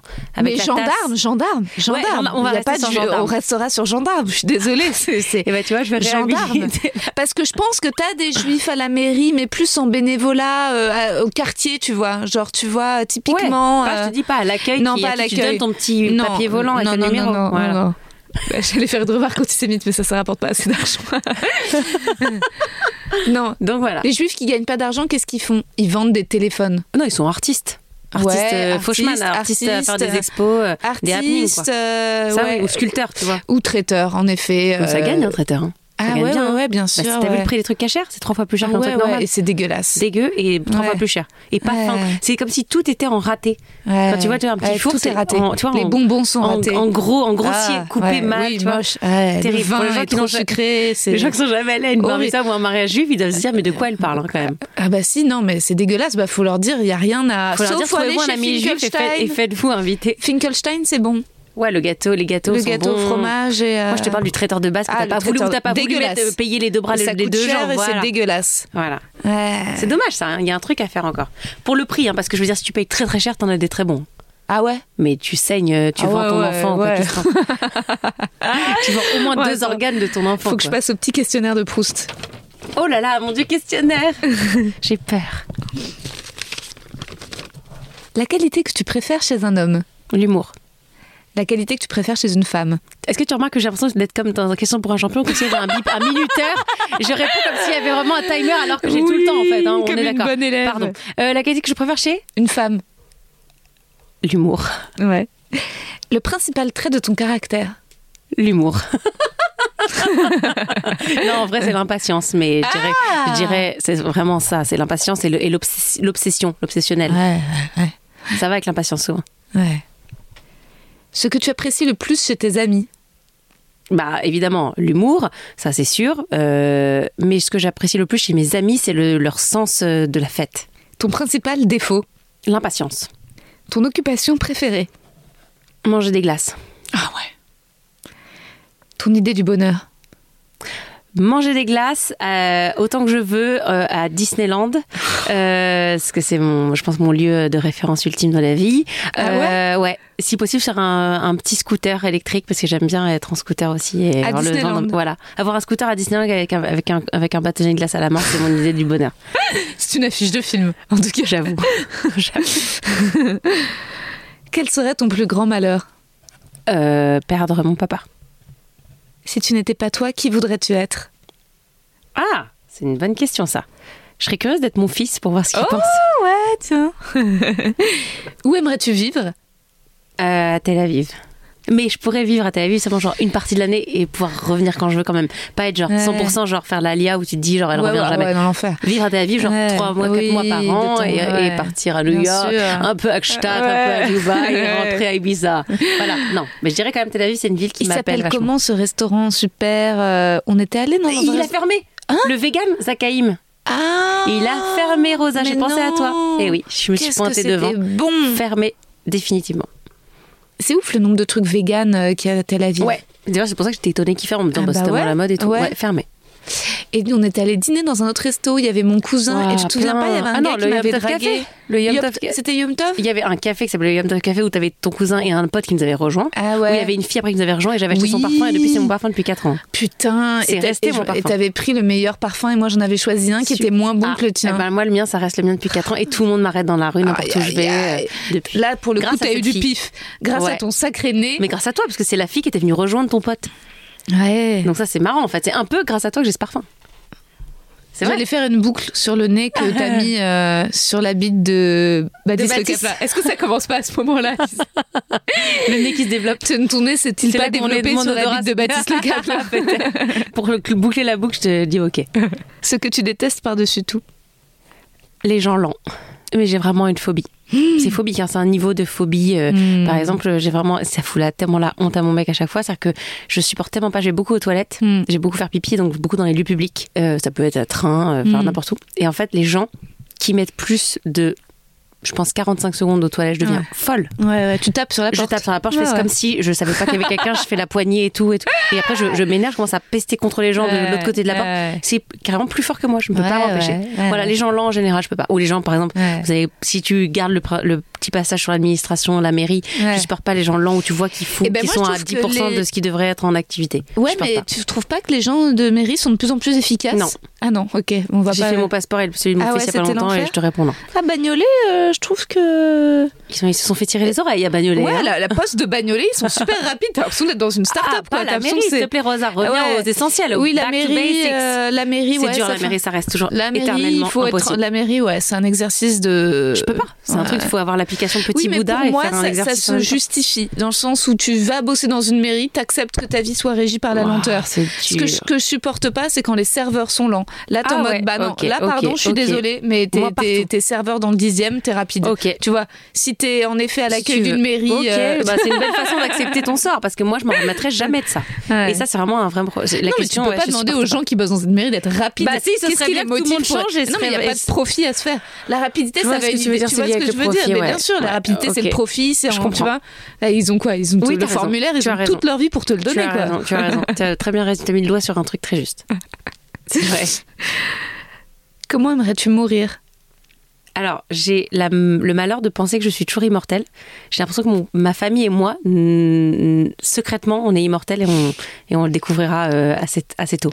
Tu vois, je- en fait, j'ai un problème, c'est que je n'arrive pas à accepter que la mort me concerne. C'est très bizarre, hein, et, et concerne ouais les gens que j'aime. J'ai l'impression que mon père ne peut pas mourir. J'ai l'impression que je- finalement, moi, en fait, Dieu va venir me dire un jour, en fait, je t'avais pas prévenu, mais toi, c'est bon. Toi, tu Toi, restes. toi c'est bon, va. Toi, t'es à gauche, t'es dans la, Mais tu sur la file de gauche. Je n'arrive pas à intégrer le concept de mort. Alors que je suis hypochondriaque et que j'ai des grosses angoisses, mais pour moi, l'idée de la mort, je ne peux même pas te répondre parce que c'est au niveau de mon entendement, je n'arrive pas à l'accepter. Encore. Pose-moi la question dans 50 ans, peut-être, mais aujourd'hui, Ça serait trop drôle que je rappelle tous mes invités dans 50 ans. sur une plage à Tel Aviv, Ah avec un petit cocktail, et tu me dis, alors c'est quoi ton idée de la mort? Et là, je te répondrai. Ouais. Là, je te jure, j'ai l'impression que non, je peux pas mourir, je suis immortelle. Ton état d'esprit actuel? Euh, j'ai très mal aux pieds à cause de ces Doc Martens. Ah ouais. Donc mon état actuel, c'est un peu de souffrance, mais mêlé à de la joie, et finalement la joie d'être avec toi et de ce moment.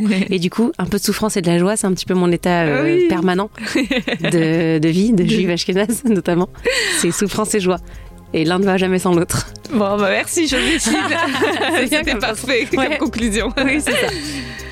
Bon, merci beaucoup. Bah merci à toi. Et voilà, c'était Joséphine Dry. J'espère que vous avez bien rigolé avec nous. L'épisode a été enregistré le 2 mai. Depuis, non, je n'ai pas fait de l'hyposuction des ailes de Batman. J'ai eu un callback, euh, mais justement, n'ai pas été prise pour le casting sur Prière d'enquêter où j'avais tant pleuré. Voilà, justement parce que je suis humoriste. Même si mes essais étaient bons, un producteur a eu peur du côté comédie.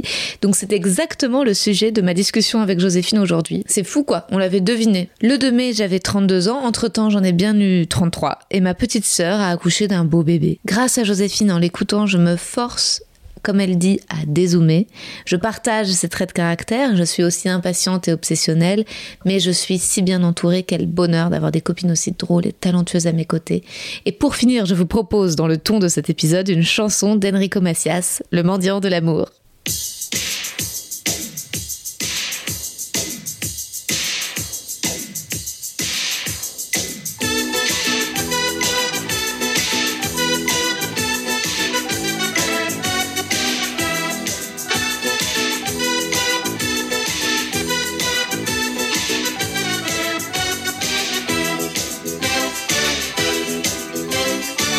De l'amour plein la tête, un cœur d'amitié. Je ne pense qu'à faire la fête et m'amuser. Moi, vous pouvez tout me prendre, je suis comme ça. Ne cherchez pas à comprendre, écoutez-moi. Dans toute la ville, on m'appelle le mendiant de l'amour. Moi, je chante pour ceux qui m'aiment et je serai toujours le même. Il n'y a pas de honte à être mendiant de l'amour. Moi, je chante sous vos fenêtres chaque jour. Donnez, donnez, tout donnez, donnez, donnez-moi. Donnez, donnez, tout donnez, Dieu vous le rendra. Donnez, donnez, tout donnez, donnez, donnez-moi. Donnez, donnez, tout donnez, Dieu vous le rendra. Donnez-moi de la tendresse, surtout pas d'argent. Gardez que de vos richesses car maintenant le bonheur n'est plus à vendre, le soleil est roi. Asseyez-vous à table, écoutez-moi. On est tous sur cette terre des mendiants de l'amour. Qu'on soit pauvre ou milliardaire, on restera toujours les mêmes. Ces hommes extraordinaires, ces mendiants de l'amour. Moi j'ai besoin de tendresse chaque jour. Donnez, donnez, de donner, donnez, donnez-moi. Donnez, donnez, de donner, Dieu vous le.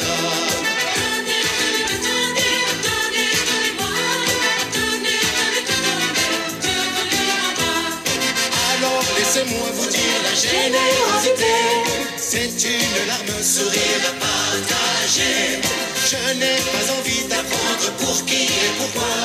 Je n'ai pas de compte à rendre, écoutez-moi. Dans toute la ville on m'appelle le mendiant de l'amour. Moi je chante ce qui m'aime et je serai toujours le même. Il n'y a pas de honte à être mendiant de l'amour. Moi je chante sous vos fenêtres chaque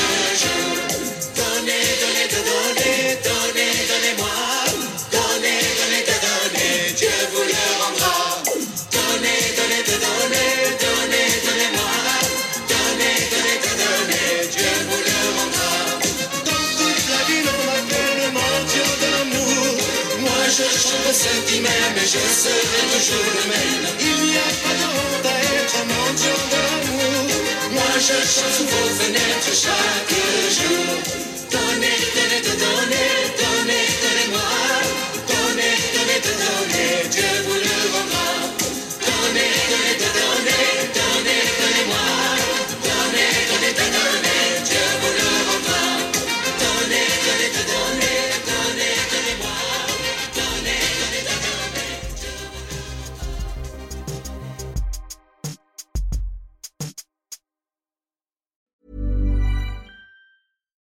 comes to your finances, you think you've done it all. You've saved, you've researched, and you've invested all that you can.